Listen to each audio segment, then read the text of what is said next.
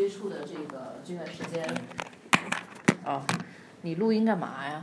那个打造网红吗网网上还有听众呢，网上真的有听众吗？真有听众。啊，那我得注意不要把公司的一些机密的事儿给泄露了。没事，我们说机密的时候我们暂停。呃，对，然后跟大家分享一下，然后就是呃，正好就是把我的一些学术的想法，或者说一些对他的观察和了解，这个加进去啊，所以主要还是一个大家讨论为主，因为这是一个比较新的一个现象。我们首先先从这个词儿开始，网红。呃，其实所有的人就是在我们学术来讲，每个人对一个词的理解是不一样的。就像我们之前在跟美空交流当中，我们也发现，其实他们说的网红和我们说的网红其实是不一样。而且呢，其实网红某种意义上，它的从广义上来讲，它的其实它的定义会更大。就比如说啊，那天啊那个副总分享的就是说，网红如果我们从一个啊很多正常的，比如说明星算不算网红？其实某种意义上算，对吧？就像他们现在薛之谦，薛之谦就是一个很好的例子，他是明星段子手，对吧？但他其实不是靠他明星的身份红的，他反而是某种意义上靠他的一些表现，然后才开始红的，对吧？企业家算不算红？网红，某种意义上也算。董明珠曝光率这么高，他其实某种意义上，格力我们看格力和美的，其实它的产品是差不多的。其实某种意义上，美的在在产品创新上可能。或者说它产品线比格力会更强，但是好像大家听到的都是董明珠、格力，对吧？所以某种意义上，那就是这已经两种网红出来了，这是大家可能认为这不叫网红，所以我们待会儿再讲一下网红的一个定义。然后第三种就是经常我们会听到，就是说是这种罗胖子也好，对啊，我们刚刚跨年，然后纷纷的报道说跨年晚会。这个收视率最高的是罗罗胖子主持的，这叫时间的变化，对吧？反而是比那些罗胖子算不算网红？当然算。高晓松其实某种意义上也是某种意义上就知识性的网红。那这这种可能就是大家就觉得啊，这不算网红，只是说有名。我们经常听到的是什么啊？这种什么颜值高、锥子脸，什么这种网红脸，对吧？就都叫网红脸。所以颜值型，然后这种呃，或者说这种段子手型，没事。啊，就这这些 type 的，都都我们都可以称称为网红。所以什么叫网红？我们再回回回回过头来讲，其实现在大家都清楚了，其实就是有名呗。说白了就红了。哎呀！我希望你别来呀。我我听沾着你们年轻人的这个这个活力啊。您您给我太大压力了，我都没怎么准备，我们本来就是准备闲聊的。学习学习。你看你看你看，我也得站起来。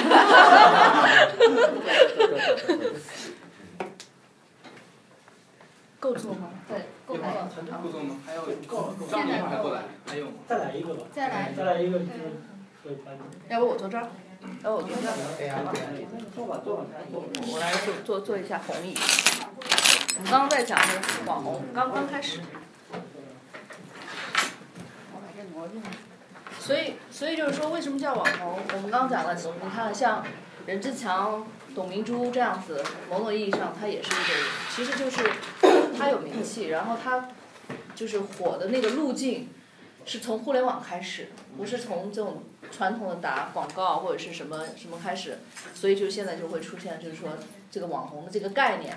但实际为什么这个现在变成一个 呃，就是我们谈一下背景啊，就是待会说一下背景。这个背景，一个是呃两两种背景，一个是这种娱乐文化的背景，第二个呢就是说商业模式的一种背景。就为什么这个现在又开始，就是我们那天请美红来讲，并不是说你红了就 OK 了，现在就是说他们网红也要再进行一个变现和商业模式的变化。所以现在大家对这个网红概念大概。基本上清楚了，就是说，其实不是我们想象当中，网红脸、锥子脸，然后这些女孩子，然后会唱会跳，然后会卖弄风情，这叫网红。但实际上，实际上有有六种 type，啊，我们那就是刚刚分享的有六种类型。但是社会上确实有很多的偏见，对于这个词儿，会对这种用法，嗯，那么这个美空他们是觉得就是这这这是他们不认可的，啊，有有有好几好几种分分法，然后呢？呃，包括我们刚刚讲的这种罗胖子那种类型，其实这种知识知识性的红人，其实也是靠互联网开始的。然后互联网为什么就是网红为什么成为热词？因为基本上我们认为，呃，八零后不算吧，九零后，九零后最年最最就是已经是九二十六岁了，对吧？其实已经成为一个年轻生代的一个主力军，基本上他是网络成长的一代，所以对于他们来讲，我们认为是网红，对他们来讲这就是他们的世界。所以我经常说，我们认为的非常态，我们认为的互联网怎么怎么地，对他们来讲，其实这就是他们的世界，没有没有任何非常态，这就是他们的常态。所以这就是为什么网红会起来。那么就是这个词，如果我们现在达达成一个一致的意见，并不是只是指那些漂亮的姑娘们啊，还其实就代表着靠互联网红起来的，而且按照那几种类型的分法，最多类型和最大咖位的是段子手。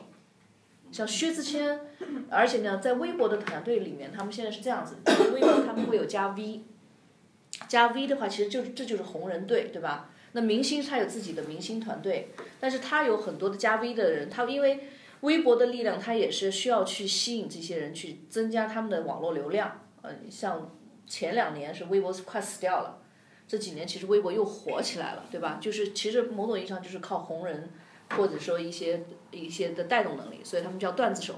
然后他们在微博的内部呢，他们也会根据你的 V 大 V 的不同的类型，其实就是红人不同的类型，他会跟不同的团队。他们内部也有运营团队会跟进，去分析，所以他们经常就是说，薛之谦就是一个例子，他就说他们就很经常打架，因为段子手的类型，他的一些转发或者他的一些广告路径是不一样的，和明星是不一样的。但薛之谦他既属于明星，他又是段子手，其实很多人是最喜欢他是段子手的一个一个身份，对吧？然后他现在又经常这样跨界，所以这这就是说我们说这个，嗯，基本上。在在业界，其实很多已经现在不是说只是说女孩子是网红，其实他们已经会进行这样的一个。好，我们接下来稍微就是讲一下这个背景为什么会那个，主要是那么我们从营销来看，我们对这种年轻生态，像现在对九零后、九五后的研究其实是非常少的，因为基本上嗯，我们迫于这个生存压力，对吧？不可能去接触到这些年轻人，但是但是这些年轻人实际上是。非常非常有活力的一群人，所以呢，嗯，有一些呃咨询公司的报告就是说，呃，整体上呢，中国是一个娱乐化，就是在尤其是在市场营销这一块，呃，娱乐为先。那么在这种九零后、九五后的身上是体现的更明白，啊，所以而且呢，就像我们有读书会，对吧？对于他们来讲，现在基本上不读书，就是视频，所有都是碎片视频。所以这些东西为什么短视频会火？快这个秒拍，对吧？快手这些这些新型的这种呃，我们叫社会社交媒体的传播方式会火，对吧？原来我们都是看微博是看字的，现在微博的它的那个现在是是是叫秒拍吧？秒拍就是微博的，还有一直播是微博的吗？好像也是，对吧？他他已经很大的业务流量，就比如说他他们会看他的 KPI 嘛。很大的业务流量是从从这些视频转化过来的了，就已经不再是说我我我，然后还有一些流量是什么跟跟某人，对吧？等到这位叫什么哥，生生哥，生哥成为网红的时候，对吧？我们就一天的 一天就要跟踪生哥的这个这个这个状况，但生哥没有加 V 的时候，不会有多少人去看，所以他现在的他整个的导流或流量的引进都是靠这些，然后互联网最讲什么？最讲流量。就是，这是这就是那天就是副总讲的，然后我在进行啊一些深加工或去理解的时候，就是这为什么个背景会产生？就是现在，因为它整个的这个年轻生态，它的接入口，我们叫 touch point，对吧？我们做营销或者做做做做广告，你最重要的是我什么什么点我能接触到这个人？吃饭的时候，还是看手机的时候？还是在那个交在那个这个坐公交的时候，为什么现在电视广告在下降？但是有一类的非互联网的广告在上升，就是地铁广告，还有那种就是咱小区那个电梯的那种那种广告在上升。这就是因为这是这些就是 touch point。那么对于九零后、九五后最重要的，它它的 touch point 就是来自于网络，基本上微信啊或者说其他都是来自于网络。所以整体上的这个娱乐化，它需要有一个。呃，那天这个副总讲的就说内容不重要，关键最后的内容的承载体是人，啊，就像我们最近这个这一两年最红、最火的这个跟网红同时火起来叫直播，直播业态，对吧？每人人都在直播，包括我们这边的直播王这个小凯，对吧？你什么时候都在直播，对吧？哎，我今天那个什么，呃，直播的直播的状态就是也是一样，就是它是要聚流的，但是他们比如说像三六零是花椒，对吧？三六零可以通过它自己的一个页面，比如说这是三六零主页，你点进去直播，它基本上主推花椒，它不推其他家的。但你这叫导流，这个过程叫导流，但导流过程之后，你会发现很多人也流掉了，为什么？哎，这个平台没意思。没有我想看的内容，没有这个内容的承载体是什么？人。像这个我们我们知道这个秒拍迅速的火起来，是靠那个那个一些明星是吧？靠一些靠一些明星来来来迅速的那个什么，所以这就是这是这就是整个的跟这个娱乐化的需求和和和这种互联网互联网这个流量非常重要的一个业态是相关的。啊，这这就是整个的这个为什么现在自媒体火，然后就是人人都做自媒体，其实某种意义上也一样，就是缺的是内容。换一种说法就是说，现在整体上 BAT 三家公司已经把把基础建设搭搭建好了，但是谁在谁家，谁会更好，是一定是要靠靠这个流量的。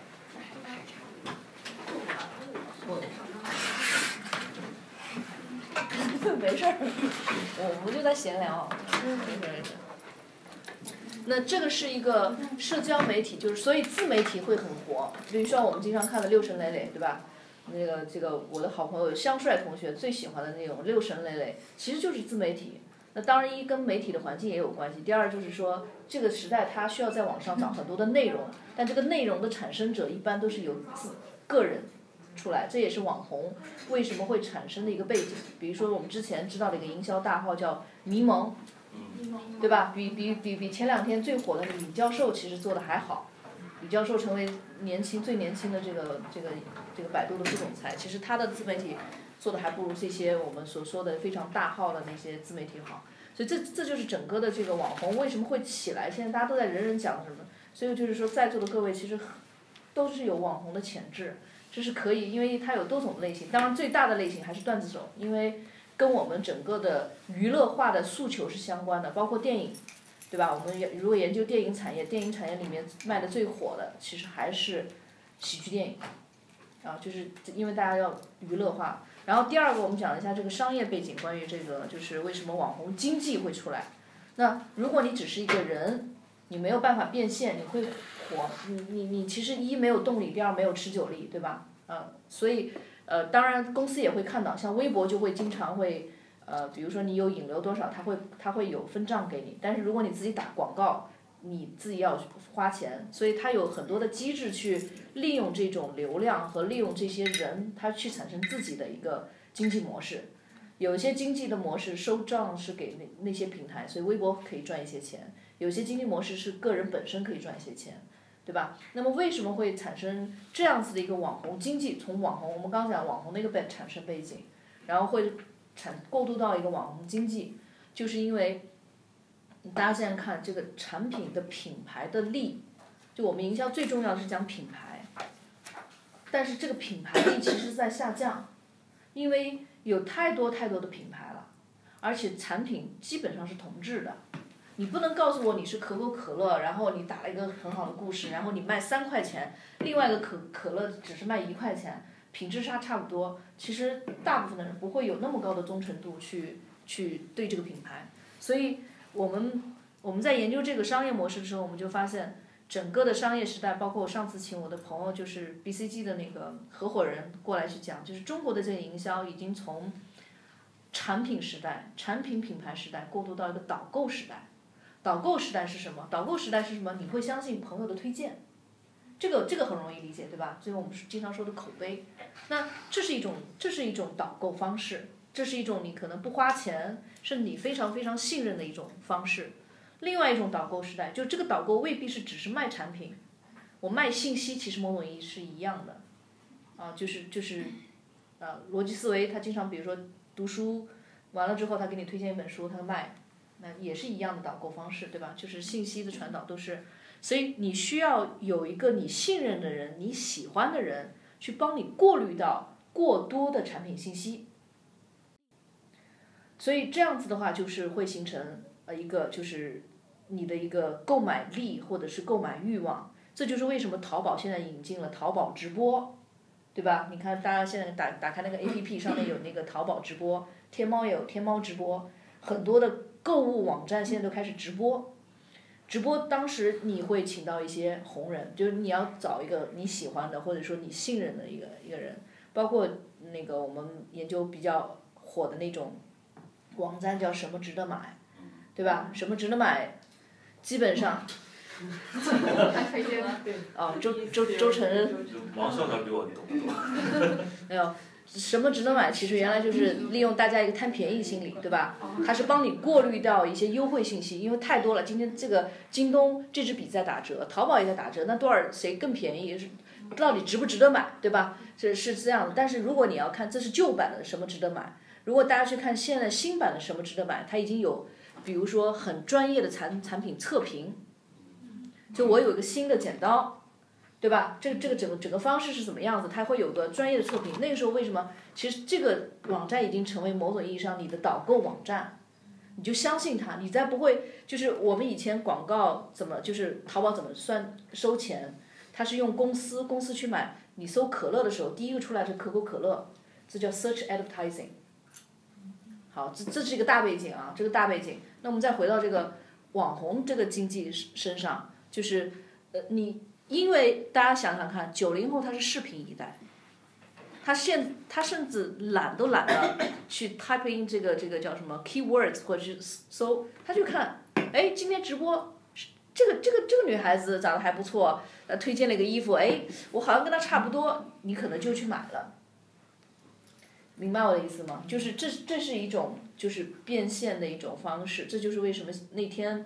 网红呃，这个这个美空他们的一个经纪公司就会说，他们现在推主推他的这个网红要进行一个，就是说你要先有名气。其实网红很简单，就是你要通过互联网获得一定的名气，这些名气之后他会有一定的粉丝。那么那么在接下来就是跟这个直播稍微挂钩一下，你们经常会说啊，那经常有什么打打赏，是吧？我们其实那那次对，就这个这个我。真的是需要跟大家分享这个，因为我们也是产生于我们的偏见。我们认为网红经济就是在那种直播间穿的很清凉，对吧？来，大哥，这个这个，我给你唱一段，然后你你赏一个。那他们真的一个晚上能赚几十万，真的就能好的。我们我们已经去了网红公司，这个美空公司，就是说什么一个一个一个一个一个高中妹子一一下刷拿出八千万的卡，刷了一个什么这个这个这个北京一号院还是什么什么。我说是真的吗？他说是真的，就是他把他把以前营销的很多的方式结合在一起，就是你有名气了以后，还有个传销，其实某种意义上传销是一个是一个中性词，它不是我们理解的，就是直销，就是因为我有粉丝了，对吧？你们信任我，我给你推销任何东西，你们就买呗。然后又没有渠道，我就通过为什么微商会火？微商其实某种意义上也是跟。网红和粉丝经济出来的，那我们再回到我刚刚讲的，跟大家想分享的就是那种直播打赏，那种某种意义上，他这个这个，他就说那个不叫网红，那个只是说针对一些大金主的一个叫主播。那是 BJ Beautiful Jockey。对对对，他是一个主播，他其实。其实说实话，他不是为了你看，你去打赏了是吧？我没有打赏，还常看，还常看。没有常看，但那个确实是韩国先弄的，他先出了 BJ，后来出吃播是那个 Epic 什么 dot com。对对对，他的他的那个模式跟就是说，我们要说就是网红跟直播又不一样，网红跟主播又不一样，因为网红他的业态会更更丰富。那直播和主播呢？又又又是我们先讲主播，然后再稍微讲直播，然后再回到网红经济啊。就主播的话，就是他实际上更更多的，就是因为我也不太了解，我基本上也没打过赏，也没怎么去看过，对吧？就是说，他主要是呃满足了一些二三线城市的土豪们的这种娱乐，还是回到我们的娱乐化、娱乐乐趣啊。所以人家豪掷千金啊，就是一线城市大家都很忙，根本就没时间看，你知道吗？就是主要的那个群体是在二三线，而且他不是为了网红，他只要抓住几个大金主，所以他他的那个他没有粉丝群体，所以这个这个是不一样的概念。我们再回到直播，直播跟网红又不能说完全划等号。大家知道，其实直播最赚钱的是什么？游戏。我跟九零后，我跟九五、九七后都谈过，他们经常就是手机一打开就看，我在哎，我说你在打游戏？不，我在看别人玩游戏。然后这种游戏大主播，包括王校长进的那个这个熊猫直播，熊猫已经超过斗鱼，斗鱼应该是原来是 number one，现在就是熊猫直播已经超过，这就是那个那个那个打打打打游戏。为什么叫校长？一因因为他他王思聪王思聪那个就是大家都喊他王校长嘛，就是他一他举办了很多的比赛，他举办都是游戏界，所以就是这个称呼是从游戏界开始的。就是游戏界我其实我也不懂，因为我也不玩，对吧？但是确实真的是非常，你要跟零零后或九五后的人，男生基本在干嘛？打游戏，女生基本在干嘛？刷剧，看电视剧。全是在网络，然后全是视频化的东西，然后这个这个就是所以直播，然后现在最赚钱的直播平台其实还是游戏，就叫你他他也不是粉丝，你都不知道这个男孩在干嘛，但他一个晚上确实也能赚几万块钱，就就无数人看他，然后你看他的时候，对，所以这这种强刺激是是是导致了，那么这个再回到网红经济的这个业态。所以，那么我们讲的明星也好，讲的这种，现在明星有的还不如这些网红赚的多，已经成，尤其是小明星，已经已经是个事实。了。所以一些小明星也想变成网红，但是这又比较难变，所以我们看好你啊。没有包袱。对，然后没有偶像包袱。我们再再再再讲几种几种类型的几种类型的这种网红的这种商业模式，比如说最大类型的段子手，因为大家都想找乐。然后颜值嘛，反正大家都差不多，对吧？你不会觉得这个这个这个 A A 女会比 B 女怎么怎么样？你喜欢 A 女，你也不会再会说，哎，我 B 女我也会会很关注，对吧？所以段子手，因为他是非常有个性的。那段子手的变现呢，基本上是说，你可能基本上还是传统的打广告。你所以你看，你看逻辑思维也好看，Papi 酱也好看，那个呃，对，就是还有还有这种咪蒙也好。他基本上就是靠自己写软文，对吧？写一个小小的一个东西，然后之后呢，呃，把一些产品揉进去，揉进去，他的变现方式基本上就是还是起到一个给品牌传播，啊，跟他这个合作一下，然后就是品牌传播得到了一些一些一些一些方式。那么直播平台的那些，比如说像淘宝，比如说像天猫，比如说京东进行的直播，他就是说利用一些。长得漂亮的一些小姑娘，然后呢，呃，某种意义上能够吸引到呃一个一定的群体吧。我们那天是请了叫什么小云，对不对？小云叫什么微，倾城一笑还是什么？她的网名，对，三万多粉丝，可以说小小小小咖位。然后，呃，他们有也就是网红，呃，就是美空他们自己有红人研究院，就是你原来可能就是只有几千的粉丝量。然后他跟你进行包装，他们其实一样，就像我们，比如说要做线上的课程或者什么，所有的东西都是有脚本的，所有的东西都有脚本，就所以他就说为什么 Papi 酱不能做直播？他不是个直播型网红，他是必须是一个录播或者说是一个呃设计好的网红，因为他所有的笑点他都是设计好的，他的语言他的就你一旦直播，他是一个实时的，他就没办法，他没办法呈现，他就唰唰唰唰掉粉。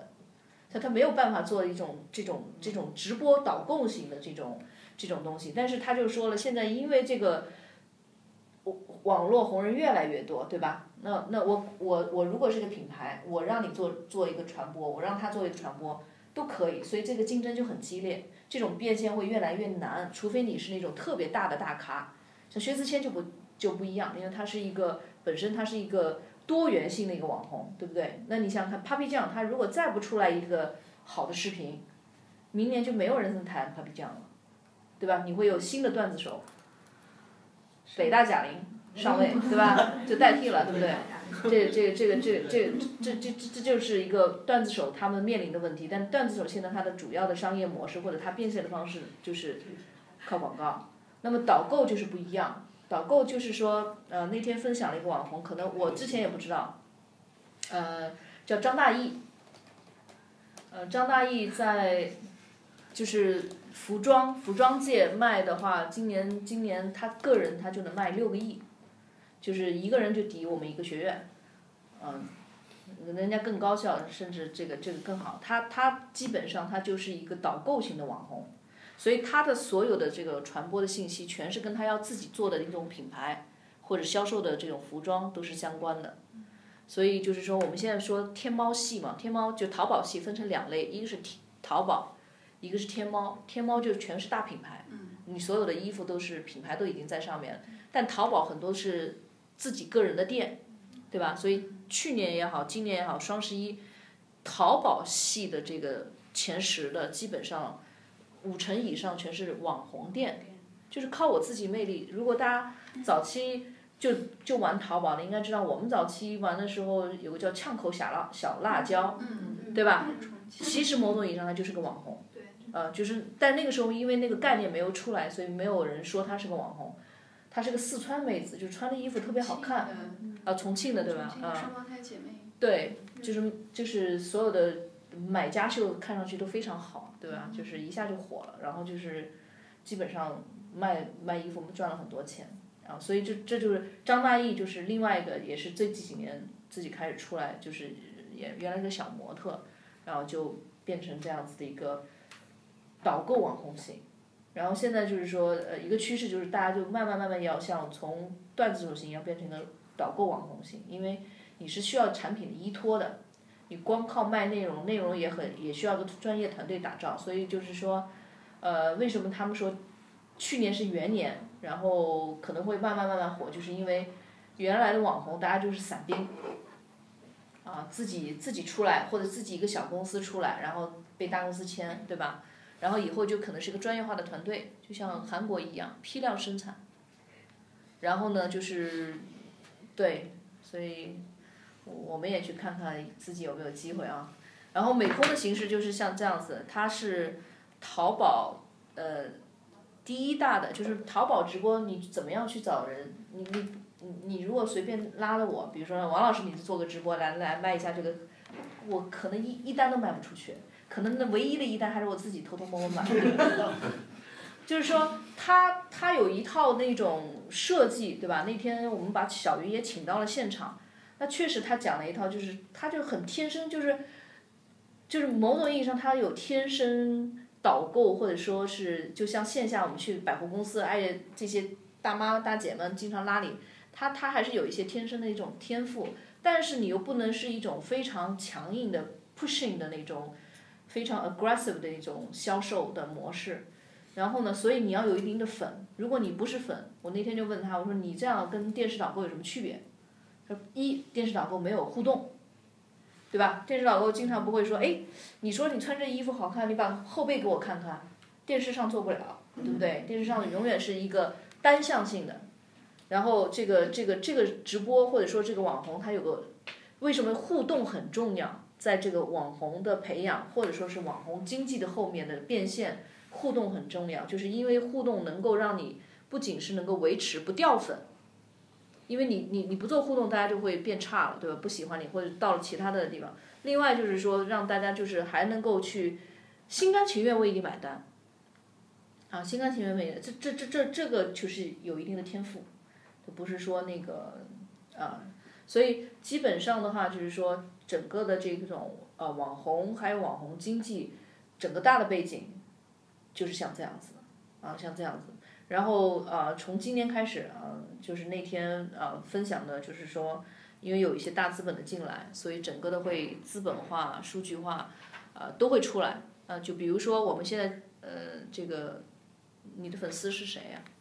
你不知道，对吧？但是由于互联网，为什么互联网会颠覆很多的行业？就是互联网它有一个和天然的和大数据是相结合的。嗯，比如说。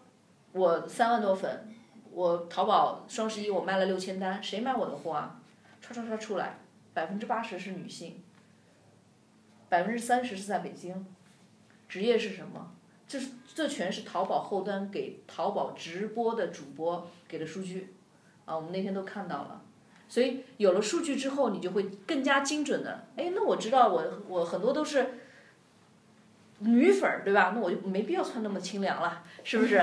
对吧？这个我要很多粉丝是男粉，那我可以穿的清凉一点，对吧？你就会更加的精准的去管理你的粉丝，然后知道你的粉丝，然后甚至很精准，然后你也知道他们喜欢什么，所以你就会更加容易去进行一个推广或推销。你如果说你的粉丝全是女性，年轻的，然后都白领，基本上都不做饭，你一天到晚卖锅儿没有用，对吧？我那我就不接那些这种家用电器或者说是这些，你就非常非常清楚了你的导购整个的模式。那微博也是一样，微博整个微博我刚刚讲了嘛，就是它它除了自己的，就是你你你你你有自己的团队帮你去运营这个粉丝或者说账号都没关系，我们后端都是有专人跟进的，他们分叫有一种说法叫头部。呃，腰部是吧？底部、头部网红就是百万级的粉丝，腰部几十万的，就是头嘛，对腰，然后底部就大概几万，对，对这样子的。然后那个那那个微博的分法就可能按你的大 V 的那个账号的粉丝，他有就是 VVVIP，就是会有直接的团队跟进，就是帮帮助你一起去进行这样的一个账号的运营，因为他们要变现，就是说，比如说我要是一个。张大奕网红，我在微博上，我给了我的这个淘宝的链接，这些都是要付费的，啊，我付给微博的费，所以就是说我靠微博，微博帮我去涨粉，那一旦我涨成之后，微博会抽佣，就这整个的业态就这么慢慢慢慢的这种起来，对，基本上就是跟大家分享就这些吧。就是后期还有后期报道，因为我才开始慢慢做这个这个美空案例的一个研究，还有可能会写一些文章关于这个，对，然后但是确实是就是整个的背景是我们对年轻一代和对互联网的一个理解，啊和它的作用的一个一个新的形式，而且呃下回下次再有机会跟大家讲讲微商，嗯电子商务已经。over 了，基本上没人。就马云说这个电子商务我一个一种，你要去浙江去义乌那边，基本上人人都谈微商。微商是什么？就是靠微信赚钱。然后，这个我们听到的很多认为是天方夜谭的故事，然后其实都是真实发生的。啊，有有品牌，比如说品牌的一些非常不好的线，呃，产品线，就是我上次说的云南白药的一个眼罩。就是这个眼罩实际上是属于这个冷产品，因为你很少听到过云南白药卖眼罩，对不对？但是大家知道花王眼罩，对吧？卖的特别好，所以这个产品线它为什么原来卖的差呢？是原来走那个药房渠道，就就几乎几乎大家都不太去买的。后来就是义乌两个人就说你你把这个独家经营权给我，我来卖，通过微商，啊，两个月不到时间卖了一个亿。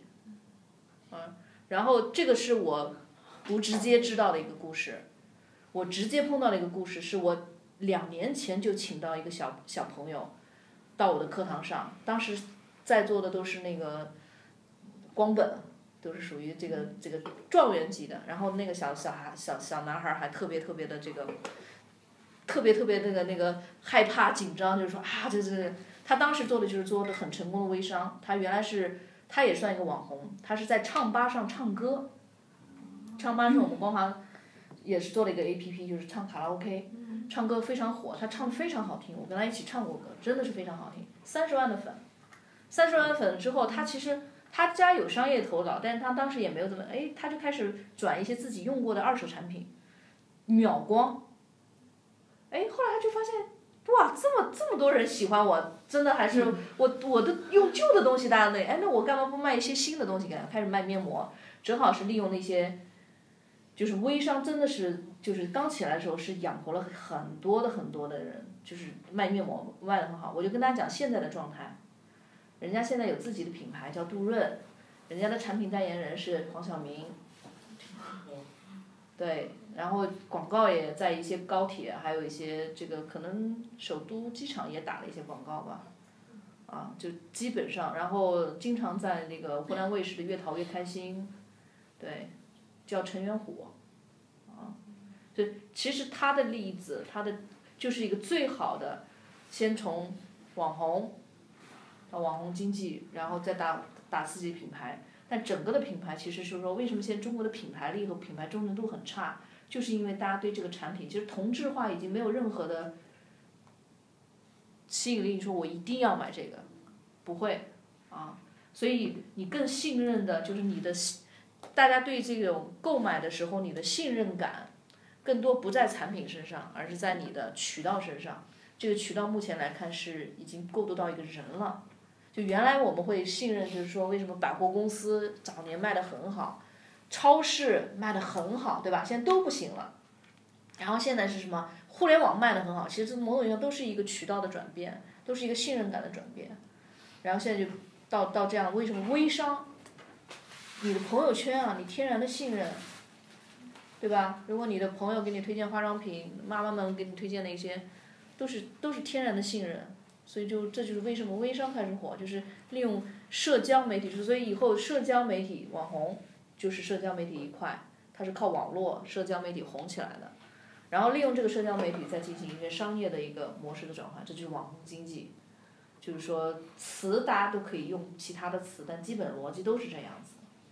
啊，这就是而且这整个跟我们这种市场营销在中国的一些发展，还有一些这个一个一个特点，也都是非常非常相关的。对，啊，今天就跟大家分享到这。谢谢谢谢谢谢。谢谢王瑞老师。谢谢。然后我们第二环节自由讨论，然后我我可以提一提我们昨天跟我跟长江吃饭的时候还看了一下绕指一周的那个直播。哦，绕指一周，对对，它叫绕指一周，对。对。你觉得怎么样？怎么样？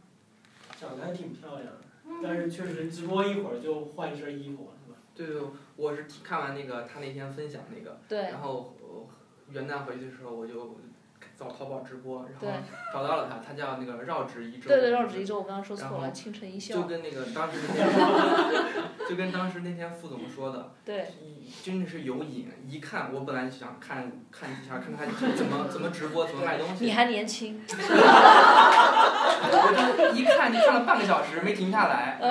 啊，他他挺有意思的，他那个对。一一上来就是那个光着脚穿了一个那个普通的衣服，说这个衣服是三十号，那个十分钟之后秒杀，然后就是卖衣服，然后换了双鞋，这鞋什么红底儿的，怎么怎么秒，然后是素颜的，开始开始做面膜、化妆、涂口红，各种，女的女的，女的还是女的，到到了后来开始卖什么卖新娘装，穿了一身 穿了全身新娘装，戴的那个头牌。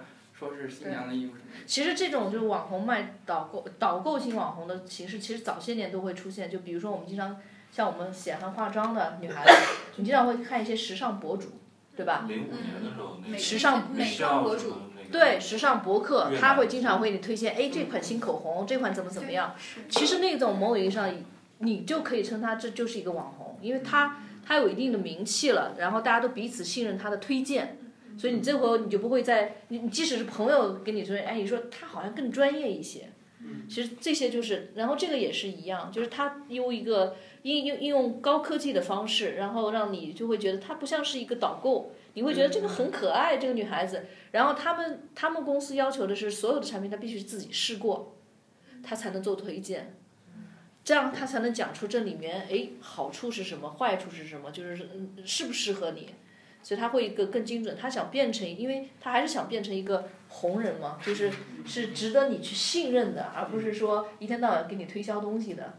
然后我说，那你们怎么防止掉粉啊？因为你毕竟是一天到晚推销东西嘛，怎么掉掉？那我经常就会维护啊，比如说送粉丝小礼物啊，然后就是有一些时候，比如说像头绳儿，我就白给啊，就是他是有一些招数和玩法在里面，就不是。简单意义上就是啊买买买买买，对。我也刚想问这次如何增加这客户粘性呢？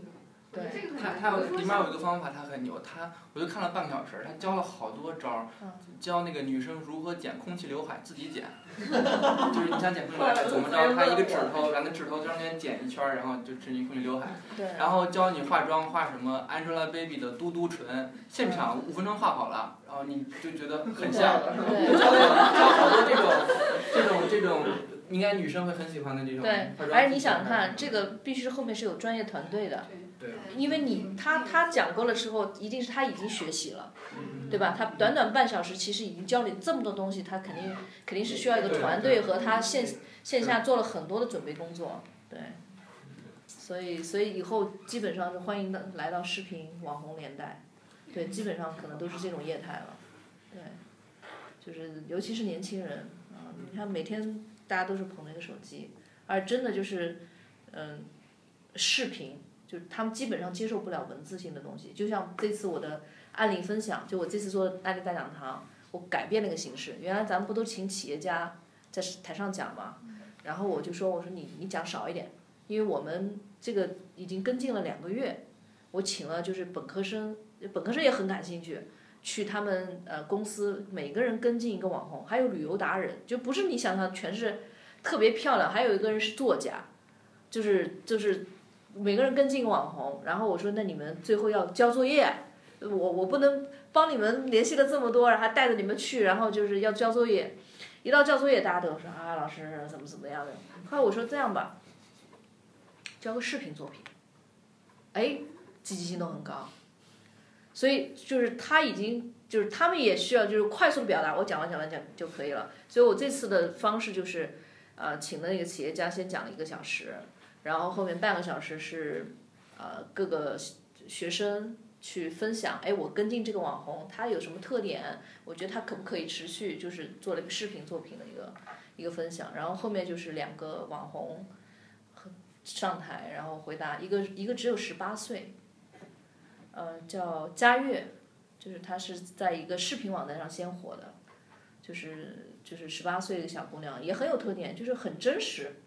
然后她也不是，她也不是就长得很漂亮，但她不是卖弄颜值的，就是她还讲一些可能跟她同龄人比较好的好玩的事儿啊，或者才火起来。然后另外一个就是她跟踪的绕指一周，就是在淘宝上，他们把它打造成原来是一个白领，就不跟不做不做事儿了，就就。对，我觉得这个这个这个这个以后真的是又符合像曾军老师，你去你也了解这种九零后。我这个落伍了。没有落伍，没有落伍。你像什么什么，我们研究什么这个这个九零后的这个员工的特点，就是大家不喜欢被盯着，不喜欢被安排工作，对吧？然后这这些其实越来越多的体体现到他们的身上，所以我觉得以后的组织业组织形态也会变。没错，他们就宁愿不要做这些做班制的，他就白领都不要了。更大的问题是，将来这些打赏的人靠什么活？哦。你看这个，就是说这个各种趋势都是造成未来的两极分化。对。金融的趋势造成两极分化，或者说技术的趋势造成两极分化。对。极其天才的人造出来笨蛋都可以用的东西。对。包括人工智能，就是这么一个趋势。嗯。那那你讲的这个这个网络红人也是这样，部分人成为那帮被打赏的对象，多数人去打赏。那么打赏的人将来靠什么去打赏？靠什么去活？对。我不知道。靠爸爸妈妈而活。啃老。基基本上基本上。我还想到一个，就是说这个当然这个跟我们的生活的比较远了。你像近代社会以来是以这个理性主义、以启蒙作为。起点，所以现代性的一个主题就是理性。对。但是你讲这个东西，这个现在好像开始在偏离理性，就是说我变成脑残粉儿，是吧？就是完全这个就是不思考，每个人都这个脑袋都变成了一个变成了一个木偶，被别人提着线，被别人这个追求着那个东西。说后现代是不是就是一个非理性的时代？嗯，有可能。我觉得因为是这样子，你看现在小朋友两三岁就玩 iPad，对吧？就是他的他的。他的所有的这种方式已经是碎片、浅层，而且要短。那你你你想看，就我我我不知道，就是正好探讨一下，理性它是基于在你要长时间和深度思考的基础之上的。对吧？对，而且你是要 hold 住，对吧？对一件事情你要 hold 住，你要你要长时间的思考和长时间调查，你才能得到一个相相对理性的一个判断，对不对？但但他们的现在整个的思维方式就是要快速、碎片，他接受不了长段、大段的东西，所以所以以后书本、课堂，还有整整个的这个工作环境都会发生变化。那么会不会就是另外一个这个规律会起作用，就是物极必反？嗯。比方我手机看房子，我现在就想把手机给我不要手机。我觉得我们这一代可能是，但是 很难讲他们。比方说你讲的这个不读书不思考碎片化，这个会不会也会物极必反？它是变成一个永恒的未来未来派？对，但是没有没有观察，没有办法下下判断。对，我我是觉得我们这一代是因为两种都接触过，而且尤其我们成长和被打基础的时候，还是靠这些。相对理性、相对传统、相对这个这个这这些东西，书靠书本的，对不对？然后你再接触到这个东西，然后所以你现在觉得大量的时间被这个东西占据了。我像我现在也很少看微信，基本上我我是听他们说你来我才知道，我群消息都不太看的。对，但但是年轻人我不知道，因为现在没有数据或者是没有观察，你不知道。我只能看到就是说他们基本上大大。大时间大依赖全是在这上面，对，所以我不知道会不会出现物极必反。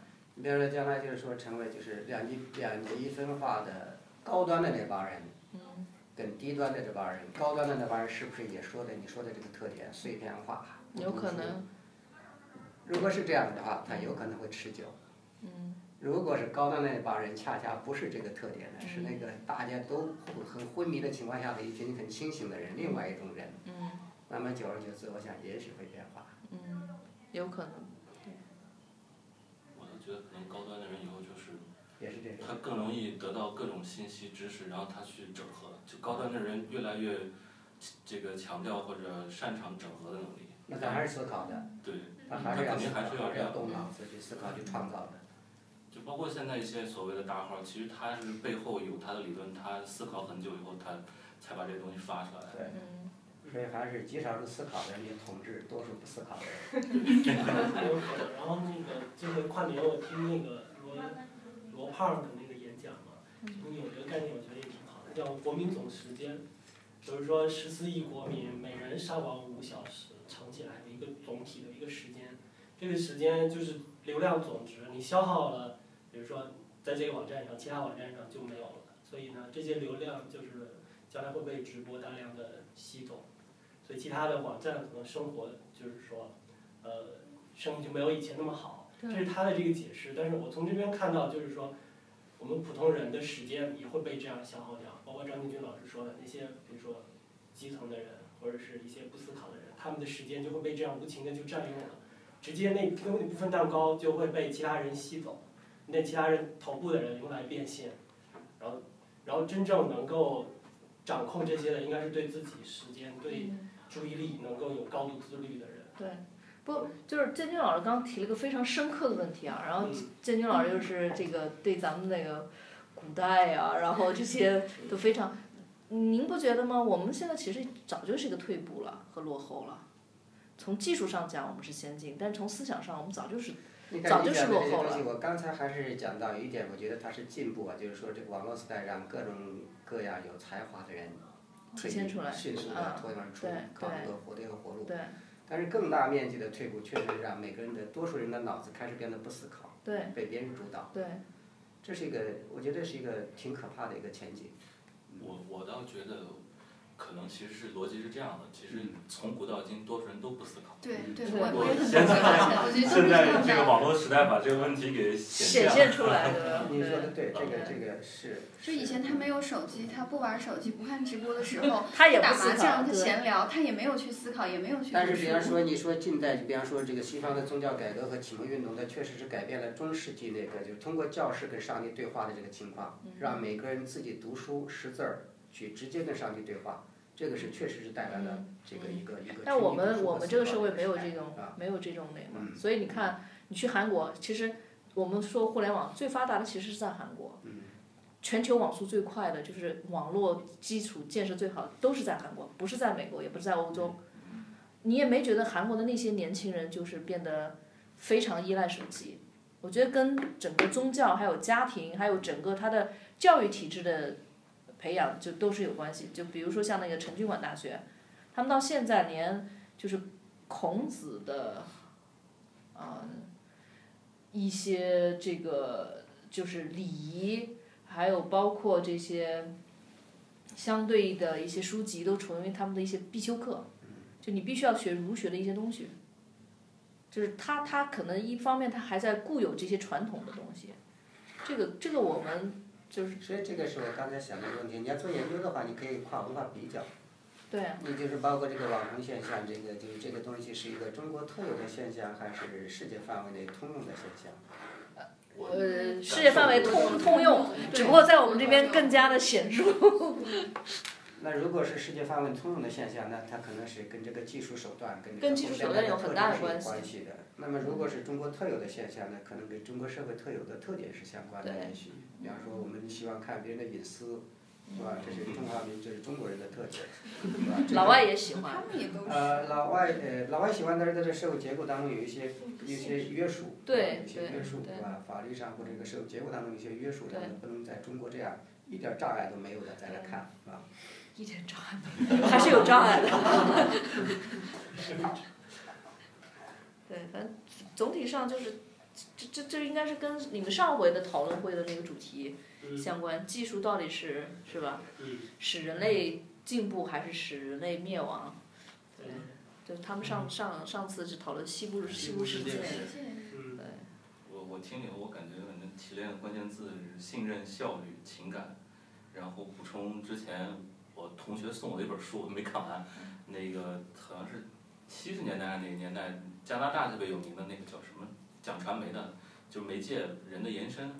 嗯，不知道。嗯，那那是一个好像传媒领域比较有名的书，但是看的挺催眠的，挺难看懂。但是他就提，就是说所有媒介都是一个人的延伸。就比如说车创，你不是说你创了我的车，而是说你把我创了。其实就是说像这些外在这些东西，其实都是人。想自我去实现、去去延伸的一个东西，所以刚讲到那个，比如说是那个导购什么的，他那么互动性那么强什么的，还有那个包括化妆什么的，就可能更多的人在这种过程中体会到，我可能可以变成那个样子，我可以变得更美好。对。所以从这点上讲，其实我觉得像这网红什么的，它可能是一方面是娱乐，另外一方面，某种意义上就是讲我可能成为那样，我可以变得更美好的那种那种一种故事。对。然后，呃。想补充的还有一个就是，其实像国外，特别像日本，它二次元文化比较重，它很多年前就已经有这个虚拟的偶像了。当然，现在这个虚拟偶像火不火，还在不在，可能没以前那么火，但是现在还存在。那就不知道以后这个世界像这个人工智能、像数据这么这么先进，以后会不会也都更多的这种虚拟的网红出来？会啊。现在你看，就是他们。很年轻的人，他们都不看其他的，都看 A 站和 B 站。我也被带着去看 A 站和 B 站，就是也是也是周周教练推广的，就二就是受二次元文化影响。B 站，你请请周教练给大家科普扫盲一下。那个 A 站跟 B 站最早是有 A 站，A 站是。对，B 站是从 A 站出来的。对，呃，A 站是之前模仿日本的 Nico Nico 那个日视频网站出来，但是当时那个 Nico Nico 跟现在 A 站。还是差很多，只不过 Nico Nico 唯一实现的就是在视频上打弹幕，就是它的字幕可以直接在视频上显现。我觉得可能对于一般看不惯的人觉得这是干扰，但是对于看惯了的人，看惯了的人以后反而发现这是一个。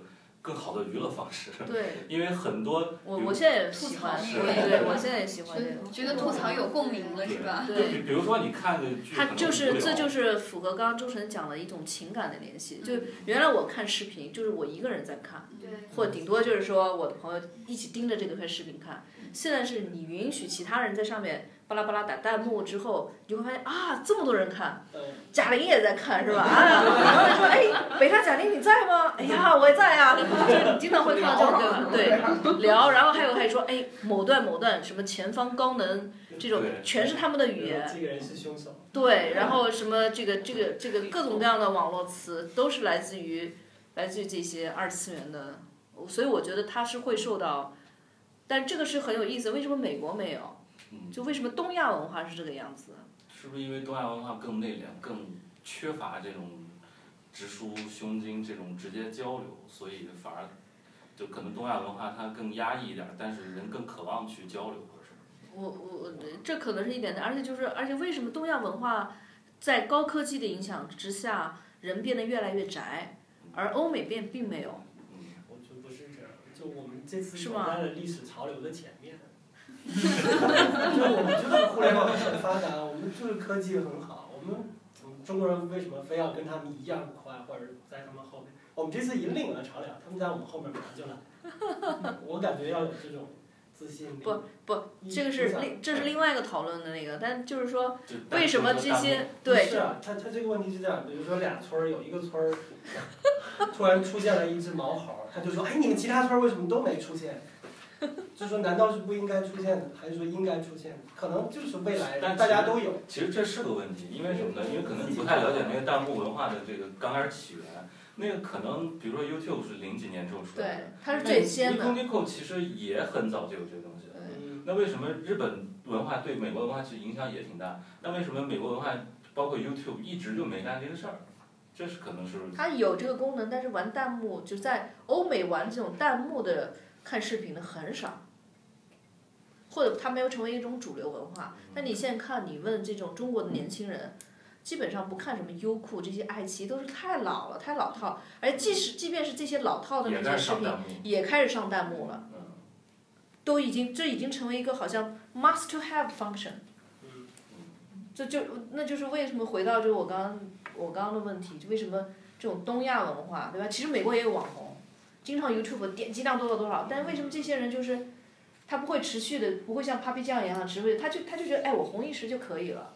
他也没有变成一个网红经济，就所有的人说哇靠这种颜值。其实网红经济也有，像那个最早的那个，那那时候我们上大学，那时候还 YouTube 还没被禁的时候，当时我就记得人人网经常有人传那个，当时叫米歇尔什么一个越南籍的一个女孩儿，一个化妆，她应该是那个化妆化妆节目的鼻祖。然后说后来他就自己成立品牌，对对对对对对，我我我读过那个故事，但他是有一定特殊性的，对吧？他是有点像就是最后化妆品公司发掘了他的这个巨大的潜力，他们很能影响，所以把他把把他弄出来。但是我的意思就是他没有成为一个普遍现象，就这边就感觉就是说，连个白领他有时候我也想成为网红，啊，我也可以教别人画口红、嘟嘟妆什么什么的，对吧？就他他已经。这会不会是跟价值观相关的？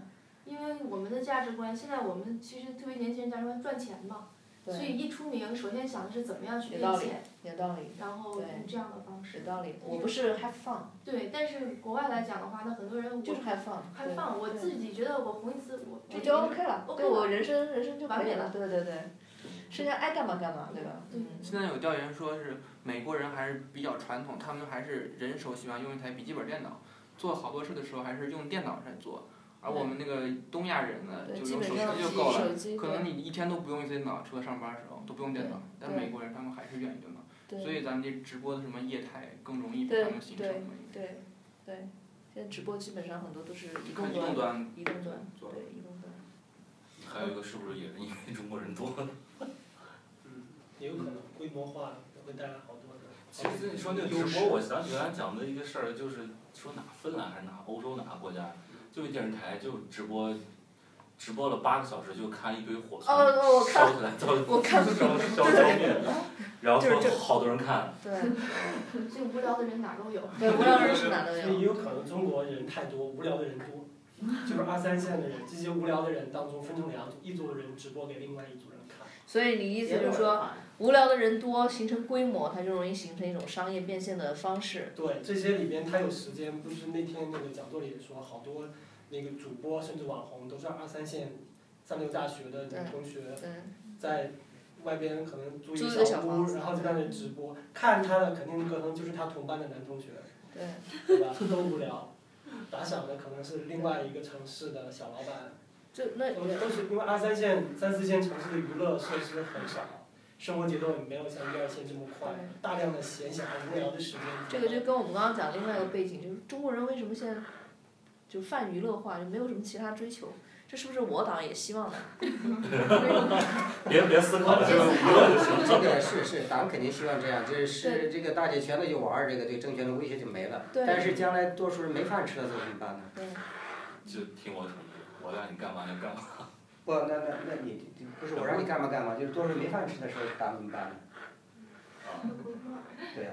那是不是又跟这个政治都是短视有关？反正我这一代政治我就挺多你听了这个东西，你讲那个现在上一批八九六四的知识分子讲什么民主？年轻人民主啥呀？对对对对 对啊对啊。但是。对吧？所以现在大学生基本上就是就是娱乐赚钱，没有什么其他的那个。但是你这个东西，这它还是解决不了这个公共秩序和社会治理的问题。对啊，嗯，这是。所以就让我想到以前说。我爸他们年轻的时候，就我妈他们那党校上什么党校课，还发一本那个系统方法论，然后我爸跟我说他在这个书里面受益很多，但我一直没看。但是说后来再发现什么党校那也压根儿不讲这些东西了。嗯。但是说那个东西其实对人的整个，比如说思维啊，还有整个管理什么都挺好。不要去想。人现在就不发了，压根儿不讲这事儿了。你看这个东西变成趋势的话，将来民主的基础就没了。没有了。因为民主的基础是要求每个人独立的判断。嗯。如果每个人都不独立判断了，那民主也就没基础了。搞什么民主呢？对对对。我就只要有情绪，我就好煽动你。但是他们都特别变得愚蠢，甚至追随那些网红的话，是不是又有另外一股力量？如果他们采取这些形式。像特朗普这样子的，这个。对，就把自己打造成一个政治网红，这就煽动起一堆人追随。如果是选票形成了一个叫什么那种体系，咱也有政治网红啊，咱也有，大大就是，大大就是天天头版头条。缺缺乏这个。规定。对对，哎哎，这段别录了哈。以前他以前不是头版头条的，现在是不管什么必须的地方都是头版头条啊，各种类型的初步出版。其实《黑镜》里头有一集也在讲这个，就是他虚拟了一个人物。Black Mirror 是吧？呃，对，Black Black Mirror 里头有一集，他就虚拟了一个人物嘛，最后他就是说那让那个人去来做真正的一个 opinion leader，嗯。但 actually 他会对对对，哎，你你很好弄了一个词儿，这个对我刚忘讲了，网红网红其实就是 KOL，就我们刚刚说导购也好，就是就是信息导购也好，商品导购也好，他就以后就像您说的，就成为一种。我只能信任的一个，因为我没有独立思考能力了。就这些人就是作为一个 KOL，在某个方面，无论是口红、化妆方面的 KOL，还是说衣服方面，或者说是民族意识方面，对，就是就是其实对，就是词儿，我觉得啊，营销最喜欢就是变词儿，就从原来的 KOL，大家那个时候都都提 KOL，KOL，现在都不讲 KOL，就像网红、网红、网红、红人，或者是红人经济。也不讲网红，因为网红大家都代名词都是锥子脸，或者说是网红脸，对吧？就是那种很漂亮的姑娘。现在就是说红人，就红人经济。对。那你说这个红人的话，这个也不是一个新现象啊。不是新现象。你比方说，你像苏东坡的时候，苏东坡就是一个红人嘛。嗯。当时就就红遍了。对。无数人给他那个鲜花。只不过是现在这个现代生活的特点、技术的特点，让这个东西变得更加。更加快了，更加那个。对。而且也是让更多人有成为网红的可能。对。对，我我不知道是不是能够更乐观的看未来哈，因为我我觉得今天老师其实提的真是个挺深刻的一个问题，就是其实说现在网红也有很多类型，其实王老师刚才也介绍了，比如说教化妆的、穿衣服的，就是这些比较。比较肤浅的生活娱乐化的，对，但是现在我们也会看到有一些知识型的那种网红出现。对。那其实包括逻辑思维，其实干的也是这件事儿，包括那个高晓松。对。然后我就是，因为我觉得，其实这下面就是一个人的选择了。对。你到底是希望变成一个不动脑子的人，还是说你稍微动动脑子的人？对。所以如果这么去来看，我觉得未来还是可以乐观一下的。对。只不过是选择泛娱乐化的人更多一些。是的，对，是的，但这可能是个时代问题。引引领时代发展，永远是精英阶层。所以，所以，对，所以就是说，一线城市为什么一线城市直播打赏这些都很少，就是因为。啊，是这样子啊。对，还是有这个明显的这个分布的，是吧？还是还是有。但其实我觉得他们可能更多被逻辑思维这种吸引了。啊，就是说那就不一样嘛，对吧？但是其实也很多讲，比如说今天这两天我看雷锋网发了四篇文章，三篇说逻辑思维不好。雷锋网。啊，对，就是他以前一个 IT 的，当然他他他里面有的东西干货还是有的，因为最早认识是因为有一个百度研究院的人发了一篇文章，我后来关注这个号，他就反正四篇里面三篇在说。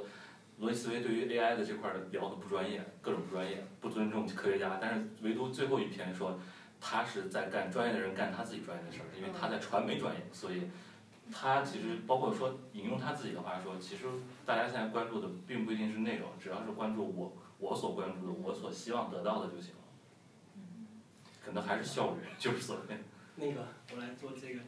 非常抱歉，由于时间关系，我们今天这个讨论会只能到这儿。但是 特别好，然后非常感谢王伟老师来给我们读小组第三季做了第二期这么一个精彩的分享会，对吧？关于网红。我们下次请建军老师来。我来去，我这个觉得自己太落伍了。我，今天这个 topic。学习学习。没有没有，这个 topic 是，对对对，你要跟我们压轴，对对。好啊。好。可以。对，可以。那个我们有惯例，就是结束后主讲人拍一张照片，以前是跟书拍一张，然后其他所有人合一张影。对，我今天跟各位网红们拍一张。大家那个凑到一边儿，尤其是。王老师网红的潜质啊！啊，我没有，我绝对没有，我绝对，我我不是。唐雅学习变成第二个。呃，我我超越不了他。我给网上讲课。没有没有，我是 follow 他，我是他的粉丝。对。对，来，我们那个您。我也是建军老师的粉丝。建军老师坐这。哎，要不然哎，不是，我们在你后边吗？我们在你后边。在你后边好了。啊，对。咱们站后面，你就站在这儿就行。前面的都坐着。啊，我坐坐我坐在这儿。我们坐在你周围，看不到。再坐几个吧，要不然站不下。对，再坐几个，再坐几个。旁边几个都。建军老师过来。好。给给。网红坐一块儿。我这我的位子好像高了一点。我们是问几天？你这也坐，后面站满那么多人。瘦的坐。你灯得开。瘦的坐，瘦的坐。然后那个最右边这边能到马老师，然后。主持人，要不往这边？那个这边这边这边这边。这边第四道。这俩往前。这边往这边。这边来来来，我大腿可以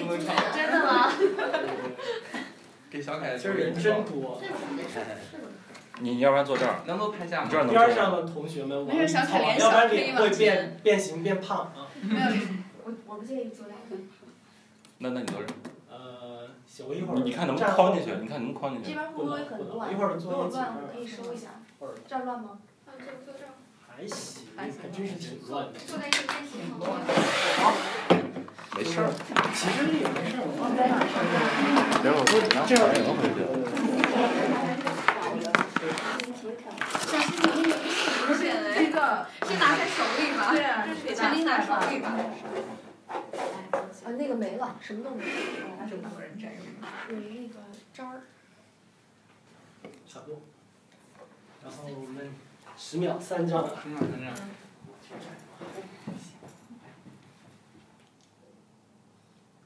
是一张一个 pose 吗？对对对。换呀。怎么换？好。好。好，谢谢。谢谢谢谢谢谢。下回我们再讲细一点，我把那个《疯传》那本书拾起来，下学期跟大家讲一讲。下学期。哦，哦，下学期，下一下一周。完了这个写这本书出来，两年之内出来。没才啊，写不出来呀。对，你这肯定是在写书的这个。那王老师，我们得单单单独给您再来一个。给主讲人得坐坐着坐着。那个建军老师，您您最近在吗？到时候要不要找找您聊？我知道您是写书的高手。现在。他要跟我拍照，那我待会来找找您。